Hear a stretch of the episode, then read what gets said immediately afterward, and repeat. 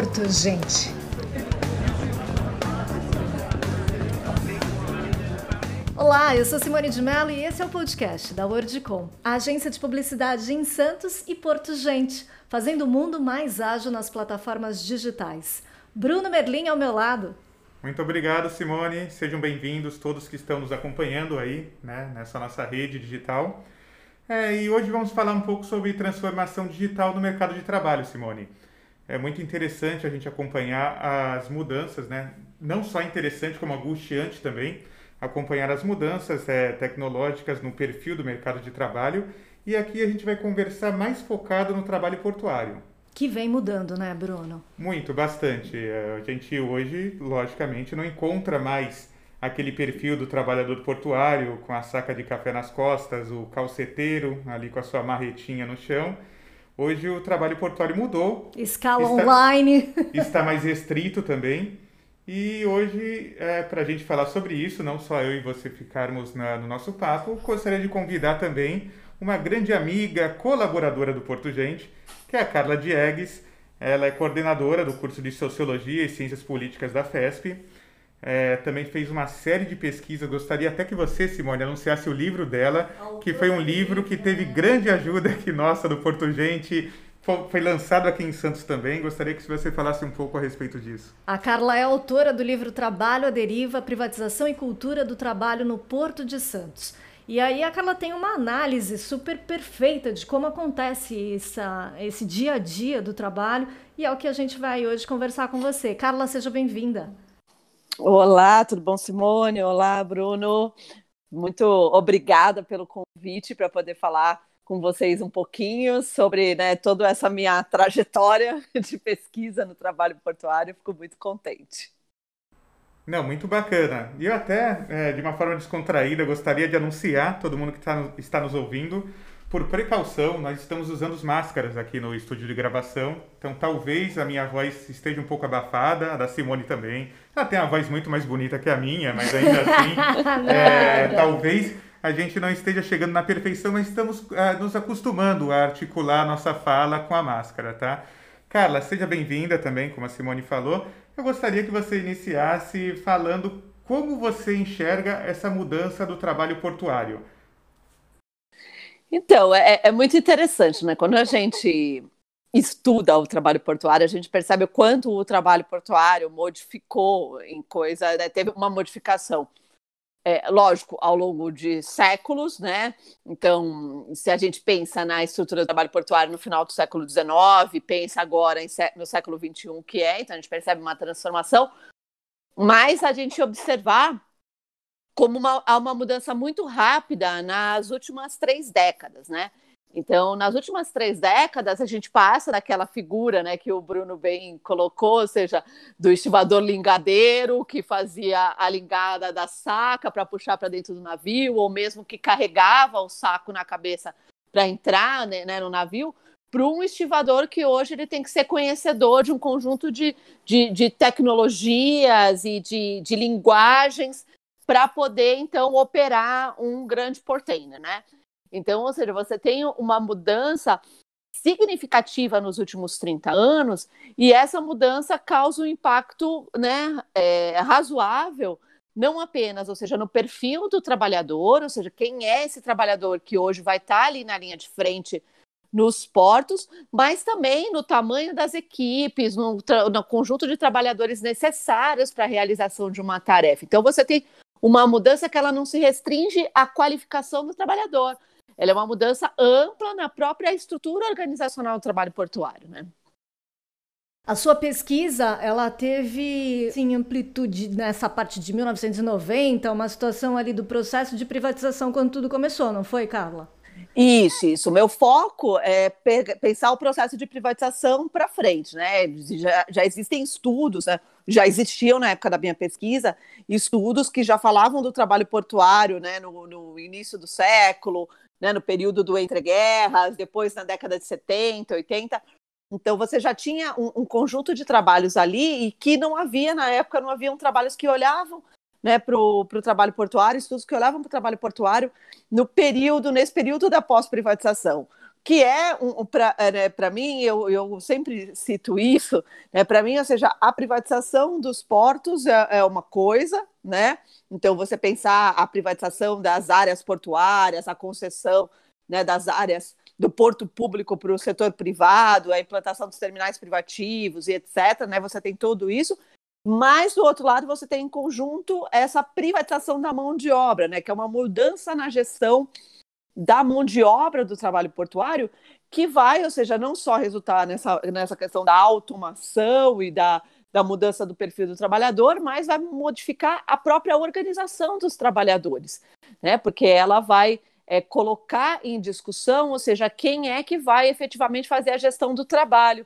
Né? Então, uma gestão do trabalho que durante, né, a gente pode dizer, centenária, né, durante um, um, um, século pelo menos, ela teve na mão dos trabalhadores, o caso da gestão da mão de obra avulsa, do trabalho portuário avulso, né, teve na mão dos trabalhadores, e depois ela passa a ser né, do órgão gestor de mão de obra, que é um órgão dirigido pelo patronato.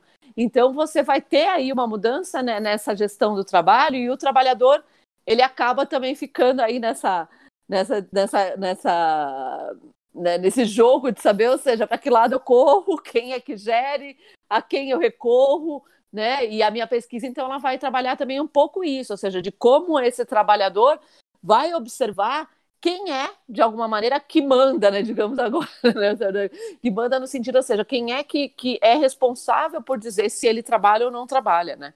Então, isso é uma, uma questão muito interessante, porque a gente, é, é, eu, eu tentei observar né, de como isso para o trabalhador teve um impacto. Então, não é só pensar, eu preciso me qualificar, eu preciso correr atrás de um conjunto de é, competências que eu não tinha antes, mas eu também agora tenho que observar que é, o sindicato não é mais o único lugar onde eu consigo meu trabalho, eu preciso olhar para as outras várias oportunidades. Eu tenho todo agora um mercado de trabalho no setor privado que começa a se estruturar, e isso, né, a partir de 2013, avançou mais fortemente com a entrada da Embraport, né, que agora Deep World, né, é, é, entrou mais fortemente, né, no caso do Porto de Santos, e, e escancarou, né, digamos assim, a, a Embraport na época escancarou essa necessidade né, que o patronato colocava de ser o gestor da mão de obra avulsa e que ampliou a quantidade, ou seja, então hoje de trabalhadores que a gente tem que não são mais é, requisitados por meio do órgão de gestão de mão de obra, eles são contratados diretamente pelas, pelas empresas, pelas operadoras portuárias, né? Não, e uma questão importante, Carla, que você colocou é a questão da mudança da estrutura organizacional, né? Uhum. Então isso transcende mais que o trabalho portuário. Eu queria que você falasse um pouco é, o trabalhador em geral. É, ele está focado em fazer a sua função, mas ele não está preparado para qual a função dele vai ser exercida daqui a 10 anos. Como a sociedade pode se organizar por meio disso? Né? A gente sabe que os sindicatos perderam muita força nos últimos anos é, e como, isso, como esse processo pode ser salutar para os trabalhadores que já estão no mercado de trabalho atualmente. É, não, essa, é, é, essa é uma pergunta cabeluda, caramba, Bruno. ah, mas é para isso. Carla, o estudo que você fez foi sensacional. E o que a gente vê aí nessa situação do, desse momento do, do Covid é que os trabalhadores, em grande maioria, acima de 60 anos, foram impedidos em várias situações de estarem ali no dia a dia, e é quem faz a coisa. Então, assim, tem muita coisa em jogo do antes e do hoje, né, Carla? Não, sim, sim. Eu acho que é, é, a questão é, principal é. Eu acho que tem uma questão. Primeiro é a que, que, o, que o, o Merlin chama atenção e que você chama atenção também, Simone. Então você percebe que boa parte desses trabalhadores são trabalhadores com mais de 60 anos, com a chegada da Covid, né? Esses trabalhadores, por serem grupo de risco, ficaram impedidos de trabalhar, a MP, né, que foi editada para o trabalho portuário, então colocou esses trabalhadores né, numa situação de quarentena, lógico, amparados de alguma forma, pode não ser a melhor forma, mas amparados de alguma forma, né? E, e, isso escancara, ou seja, né, mostra que, ou seja, é um trabalho que não se renovou. Isso é uma coisa muito interessante, né? Então, é pensar, ou seja, qual é o papel que o trabalho portuário ocupa no, no, no não no imaginário das pessoas, a palavra imaginário que não é a melhor coisa, mas seja, como ela ocupa em termos de quando eu vou pensar numa profissão, o trabalho portuário não é visto por muitos como uma profissão né? Então as pessoas às vezes não recorrem a esse, a esse tipo de trabalho, não recorrem a, a trabalhar né, né, né, nessa, nessa área, porque elas não enxergam, ou seja, uma valorização desse trabalho portuário, porque isso é uma coisa interessante, né? É, a, a, minha pesquisa, é, eu, eu, tinha uma pergunta na minha pesquisa que era, ou seja, assim, como é que você vê, ou, como o estivador vê, acha que a sociedade o vê? E havia muito né, né, no, no, nos meus entrevistados, muitos falavam, ou seja, eles nos veem como ladrões, eles nos veem como vagabundos, eles nos veem como pessoas que não são necessárias nessa sociedade, né? Então isso ainda existe um certo resquício de observar que o trabalho portuário, né? E aí mais, mais especificamente o estivador, que é a grande figura do trabalho portuário, né? Que, ou seja, se, se, a gente for pensar hoje, em plena pandemia, se a gente ainda tem coisa chegando às vezes nas nossas casas, é porque tem o caminhoneiro nas estradas, porque tem o ferroviário nas ferrovias e tem o portuário no porto fazendo a, a, carga e descarga de mercadorias. Ou seja, nós estamos num momento de isolamento social e que as coisas estão, continuam a chegar nas nossas casas. A gente cons consegue comer porque a gente chega nos supermercados, nas padarias, nos, nos sacolões, a comida está lá. Ou seja, porque esses trabalhadores do setor de transporte e logística estão trabalhando, eles são fundamentais. Né? Então, o trabalho portuário ele é um trabalho fundamental. Né? E a gente precisa olhar melhor para ele valorizar. E isso é né? Aí pegando o gancho da pergunta do Bruno, isso é olhar, ou seja, o que, que é esse trabalho daqui a 10 anos?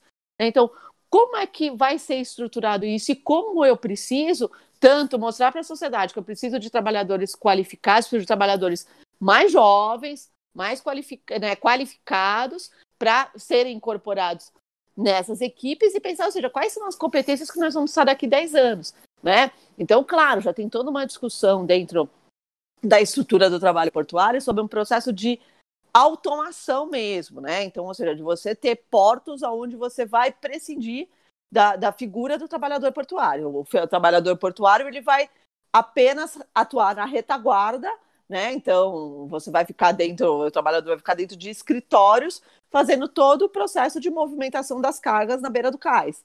Né? Então você vai tirar a figura, mesmo que hoje a gente ainda tem, né? Ou seja, a figura do trabalhador portuário ali na área do cais, que sobe lá no, no e faz a movimentação ali por cima, né? Ou mesmo né, com, com outras estruturas como shiploader, né?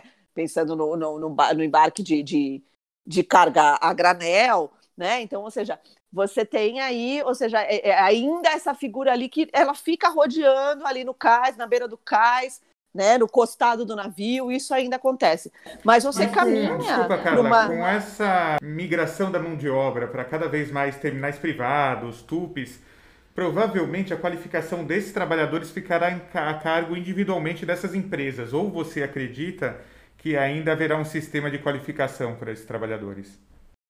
Eu acho que a gente ainda vai ter um sistema de qualificação, acho que vai ser uma divisão. Algumas empresas já têm hoje né, os seus treinamentos internos, então acho que assim, no, no Porto de Santos, uma das que tem mais é, é, desenvolvida é a Brasil Terminais Portuários, né? A BTP tem um, um, uma área de treinamento, tem um, um tem simulador, tem tudo, assim, é, é super desenvolvido, super moderno, assim, o que eles fazem ali é muito bom mesmo.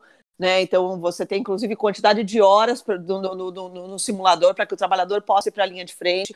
No momento que eles percebem a necessidade de reciclagem, o trabalhador volta. Então, eles têm todo um trabalho. Mas não são todas as empresas, todas as operadoras que têm isso. Então, elas ainda se servem muito do, do, do sistema é, é, de qualificação né, e do sistema público, né, público público privado, né, digamos assim, porque em Santos você tem, né, uma parceria com o Senai, né, que tem os simuladores e que permite que, que os trabalhadores possam ser treinados nesses simuladores.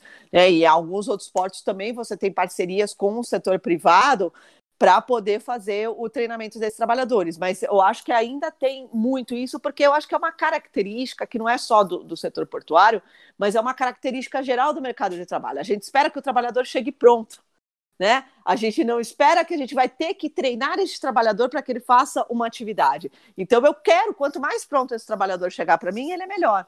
Né? Então você vai ter, você vai continuar a ter o sistema público, privado, os cursos que você tem, né? Como algumas empresas, né? Que nem a Incatep, que é uma das mais conhecidas né, no, no, no Porto de Santos, por exemplo, também em Vitória, né? Ou seja, a Incatep tem cursos, várias outras empresas que vêm surgindo com cursos para a área portuária, isso para mim vai continuar a existir, porque operador portuário é operador portuário e ele quer que o trabalhador chegue prontinho para ele. Né? Então, é claro, se o trabalhador chegar pronto para ele é melhor. Ele não vai ter esse trabalho né, de fazer o treinamento, um, um, custo, que é um custo, você vai ter que incluir esse custo na, no, né, você vai pagar o trabalhador para o trabalhador estar tá sendo treinado e não para o trabalhador estar tá na linha de frente trabalhando efetivamente. Então, as empresas elas querem reduzir ao máximo esse custo, né? Então, eu acredito que não vai, que a gente não vai fazer isso. O melhor seria chegar, né, se a gente for pensar, né, e eu acho que aí o Simão pode falar melhor, né? Que eu tô, tô, sabendo que o Simão vai me falar com vocês também aí. Isso aí, a gente já já recebe o Simão. E porque são desafios que nos ensinam a fazer diferente a partir de agora, né, Carla? E aí a gente é. quer que você coloque pra gente, pra gente poder levantar a bola e receber o Simão, pra gente poder dar esse, esse ponto final aqui no Porto Gente dessa conversa bem relacionada aí a esse trabalho e esse trabalhador do Porto de Santos.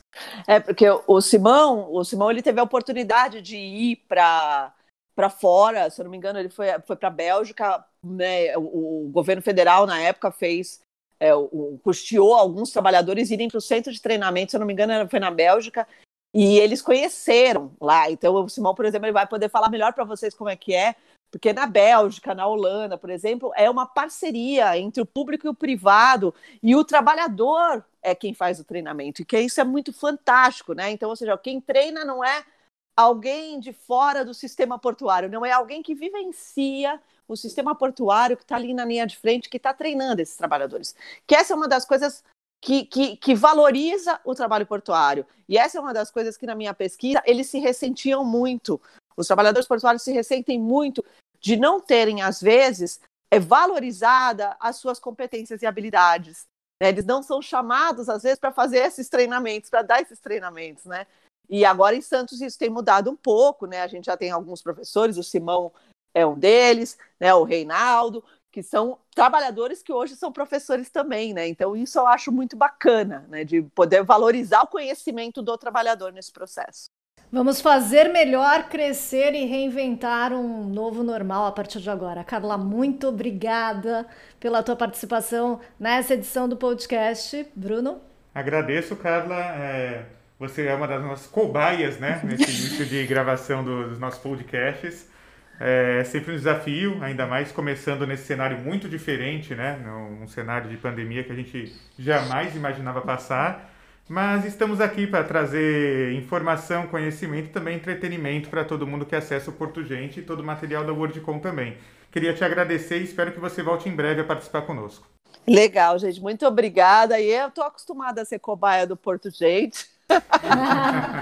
e que eu tenho um super carinho né, pelo Porto Gente, Bruno, chamo o pessoal todo do, do site, assim, né? Foi onde eu pude desenvolver é, também os meus os meus diálogos com os trabalhadores para poder fazer essa pesquisa, por isso que o Bruno ainda falou, Porto Gente está lá no meu livro e eu tenho um carinho todo especial né, pelo Porto Gente, por quem faz o Porto Gente, e agradeço mais uma vez a oportunidade.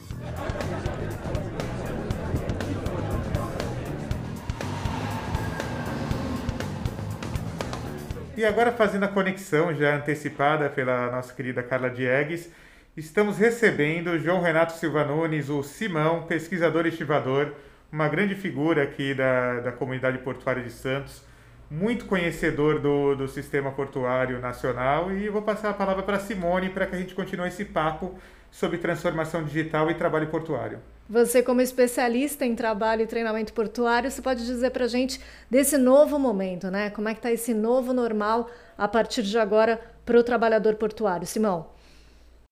Ah, o, momento é delicado devido à pandemia, mas a questão do trabalho, no futuro do trabalho portuário, eu acredito que a transformação brasileira ela é totalmente contrária do que acontece na Europa ou nos Estados Unidos. Né? A convicção empresarial aqui, junto com a acadêmica, acabou atrapalhando o perfil do trabalhador portuário. Mas acredito que, quando de fato as plataformas digitais forem usadas pelos terminais de containers, terminais de granege, aí sim vai, haverá uma modificação no perfil do trabalhador portuário. Hoje em dia não, hoje nós temos os programas, mas só 16% é utilizado os terminais no Brasil já são muito burocráticos, há muita mão de obra na parte administrativa, e essa é a grande diferença quando você vai fazer o intercâmbio na Europa ou nos Estados Unidos. Os trabalhadores hoje eles estão se sentindo seguros com essas medidas que estão sendo tomadas? Como é que está isso no dia a dia, Simão?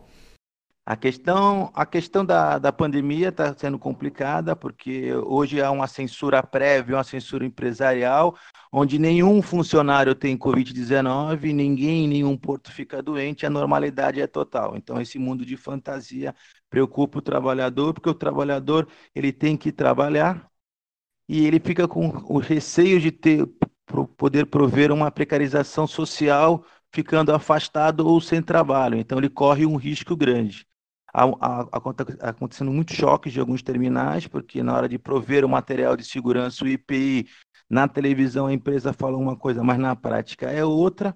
Mas isso não é só um problema brasileiro, em todos os portos, se você for olhar com calma, fazer uma pesquisa detalhada, você vai ver que dos Estados Unidos a Europa, a Ásia teve problema com IPI, teve problema com empresas que não entenderam o lado da, social da pandemia. Mas, Simão, é, além desse cenário é, atual da, da pandemia do Covid-19, a transformação do trabalho portuário já se dá há muitos anos, né?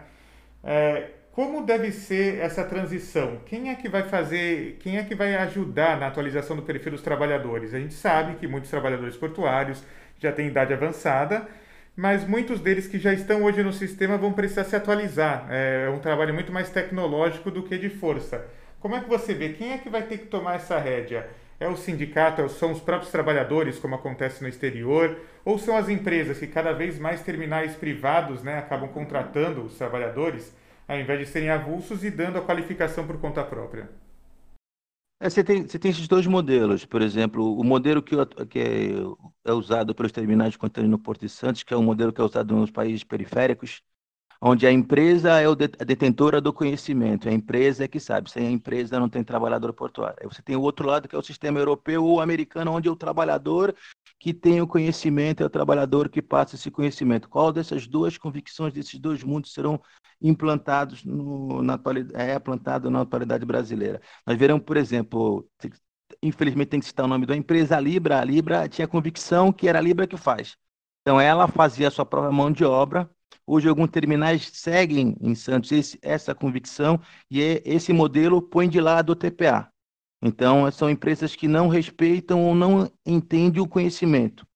Agem que tem que pegar alguém novo sem nenhum conhecimento e dar a ele conhecimento e tornar ele profissional. Não podemos esquecer que para alguém se tornar um profissional aeroportuária é só depois de 5 mil horas trabalhadas. Se você for falar de força física, que é muito que se distorce, eu fico meio assustado quando eu escuto isso, porque eu entrei no Porto em 91 para trabalhar. Meu pai entrou no Porto para trabalhar em 66. E ele brincava e dizia assim: Eu nunca carreguei saca de café na cabeça, porque essa operação acabou no Porto Santos em 1920, com a crise, com a, com a crise do, da, da Bolsa de 20. Então já havia uma mecanização que é elevação de carga, o trabalhador não carregava mais a carga na cabeça. Então você tem essa modificação. Se você for falar de atualidade, o container sim, a modificação do container foi na década de 70, com a implantação da automação na década de 90. O Porto de Santos, por exemplo, que é o porto mais avançado em tecnologia no Brasil, ainda está há 30 anos em atraso em relação à Europa. Se você for ver em questão de automação, então nós já estamos numa mecanização. Então, o que se, muito se fala e se coloca sobre o futuro de trabalho, que já acontece em outros países, não atracou ainda no Porto de Santos, por exemplo, que é o maior porto do Brasil. O porto com automação mais perto do Porto de Santos está no Golfo do México. Uhum. E por que não atracou, Simão? Qual é, qual é a sua visão a respeito disso? Investimento. Se você, por exemplo, pegar um terminal no Porto de Santos que tem que o próprio o mesmo dono tem terminal na Europa e nos Estados Unidos, você vai ver que ele não segue o mesmo procedimento, nem na relação laboral, nem na relação operacional. E isso tem uma queda de produtividade é, para o Brasil no comércio internacional, então. Não, não, isso não toca, porque o problema dos portos brasileiros não são nos portos, estão no acesso aos portos. Ah, sim. Isso é, é, uma, do, é, um grande problema. a competitividade. Mas é lógico que é uma produtividade menor se você não incorpora tecnologia dentro das operações. Então, por exemplo, o, o, o porto mais eficiente da Europa é o porto de Antuérpia. Ele não é o mais automatizado da Europa. Então há contradição entre, há vários estudos, até da Talker ou da, da Universidade Autônoma de Barcelona, da Universidade Autônoma de Lisboa, e até do Erasmus, que terminais automatizados não têm produtividade de terminais não automatizados. Porque até o momento ainda não se conseguiu fazer o equipamento, se conseguiu ter a leveza da mão do homem na hora do aclampe do container. Então há ainda alguns detalhes para se chegar. Você quer pontuar nesse momento dessa situação da pandemia, Simão? É... Como está esse novo normal? O que a visão então desse trabalhador, o que, que você enxerga aí como mudança sendo principal para acontecer agora? Eu acho que é o, o que falta, faltando para o lado do gestor portuário a respeito social. Ele foi criado numa universidade na convicção de redução de custo a qualquer custo. E ele entende que a mão de obra, o TPA, ela é um custo à operação. Quando ele modificar ou as empresas começarem a contratar para os gestores com formação em responsabilidade social, talvez o TPA no porto seja respeitado, como é, por exemplo, nos Estados Unidos ou na Europa. Você não tem esse problema. Na Espanha, é, nem na Bélgica, por, por exemplo, para citar bem claro que é a relação que você tem, por exemplo, no Porto de Santos, um choque muito estranho de, de convicção entre eu sei e você não sabe, e no final quem é o profissional da área. Ainda não se debateu. Eu estou fazendo uma pesquisa muito interessante sobre a qualidade da mão de obra e a escolaridade da mão de obra. E no primeiro estudo se bateu que o Porto de Santos, o pessoal do falando do Travou TPA do OGMO, ele tem escolaridade superior ao trabalhador que está de fora do porto organizado, na chamada área de porto desorganizado, onde estão tá os tupes. É até, é, até alguns estudos da década de final da década de 90 até 2005 acabam sendo contraditados por, por, por, por essas pesquisas que mostram, opa, por que a mão de obra do, do Ogman ela tem maior qualificação, tanto de cursos para a área portuária como de formação acadêmica, do que o pessoal de fora do sistema e junto à, à mídia, junto ao sistema, é o pessoal de, é esse pessoal que é o novo perfil, quer dizer, então são pesquisas que estão sendo fazer para entender o porquê dessa implantação de sistema que tem que ter um novo perfil para a área portuária. Se a operação de fato ela não mudou, o risco ainda é o mesmo, nós não temos um perfil de automação. Porque mesmo quando nós chegamos já a um perfil de automação, vai se fazer uma pergunta: vai se buscar na universidade engenheiros para vir trabalhar como portuários, ou vai se fazer que nem fez nos Estados Unidos, na Holanda e na Bélgica, que se transformou em estivadores de engenheiros? Então, se a gente tem que agradecer ao todo nesse momento, porque o mundo não parou, foi graças ao Porto, né? É, tudo que chegou, tudo que, tudo que aconteceu durante esse momento foi esse trabalho e é o desenvolvimento a partir de agora que precisa de todos para que esse novo normal aconteça. Então, queria aí a tua palavra para a gente é, chegar ao fim dessa edição aqui do podcast e agradecer muito a tua presença no dia de hoje. Eu que agradeço. Eu acho que ficou porque a bandeira do trabalhador portuário em qualquer porto do mundo é a solidariedade. Então, no Brasil teve o problema do MP, que gerou precarização a parte da mão de obra e que o, e que a, o trabalhador em si doou cesta básica e se ajudaram. E isso aconteceu em outros portos. Então, tem um problema em Lisboa, muito feio, que o governo português fez, um, um governo de esquerda que agia como, age como um governo neoliberal, muito negativo, mas os trabalhadores no mundo todo têm solidariedade. Então, o que o governo português fez em Lisboa, a carga de Lisboa, quando chegou em Espanha, ficou parada. Quando chegou na Suíça, ficou parada. Então, mostrou que os trabalhadores há solidariedade. O trabalhador portuário é um trabalhador como outro qualquer. Sim, que nem o médico, que nem o engenheiro, que nem o jornalista. Só que tem um respeito que é uma profissão mundial. E é isso que está se pedindo. O que hoje se vê na operação portuária, no trabalho portuário, é que qualquer um pode ser trabalhador portuário, e qualquer um pode tirar o trabalhador portuário. Então, esse é o grande hoje dilema enfrentado pelo trabalhador portuário. E outro, outro problema que ficou claro na evidência, a idade. Isso vai ter que resolver um problema. Nos outros países do mundo chegou a certa idade, a aposentadoria compulsória, acho que é isso que nós vamos ter que pensar aqui. Mas para treinamento e para futuro, acho que é o respeito e dar voz a quem de fato pesquisa Porto. Porque se nós olharmos nos últimos 10 anos, são as mesmas pessoas que falam sobre portos, falando as mesmas coisas. E eu posso dar um depoimento pessoal. Quando eu cheguei em alguns países e eu lembrava o que os especialistas de portos da universidade que eu estudei falavam, as minhas lágrimas caíam dos olhos. Porque não era verdade aquilo que eles falavam nos jornais da minha cidade. Muito obrigado. E obrigado, Porto Gente, por sempre fazer o contraditório e mostrar que o, a moeda tem várias faces. Tua emoção foi sensacional agora, Simão. Assim, ah. sem palavras para poder descrever esse momento. Não, sem dúvida. E também trazer essa, essa reflexão a todos que estão escutando foi um, foi um diamante não lapidado ainda. Muito obrigado, Simão. Até a próxima. Tá bom, obrigadão. Esse foi o episódio que falamos sobre o processo de modernização do trabalho portuário. O podcast da Ordicom, agência de marketing digital, onde a palavra é o que mais importa, e Porto Gente, fazendo o mundo mais ágil nas plataformas digitais. Bruno? Obrigado, Simone. É, obrigado a todos que nos acompanharam aí e até a próxima. Com certeza com novos episódios e outros assuntos bastante interessantes que, que tragam para reflexão e o debate entre os nossos internautas. Um abraço.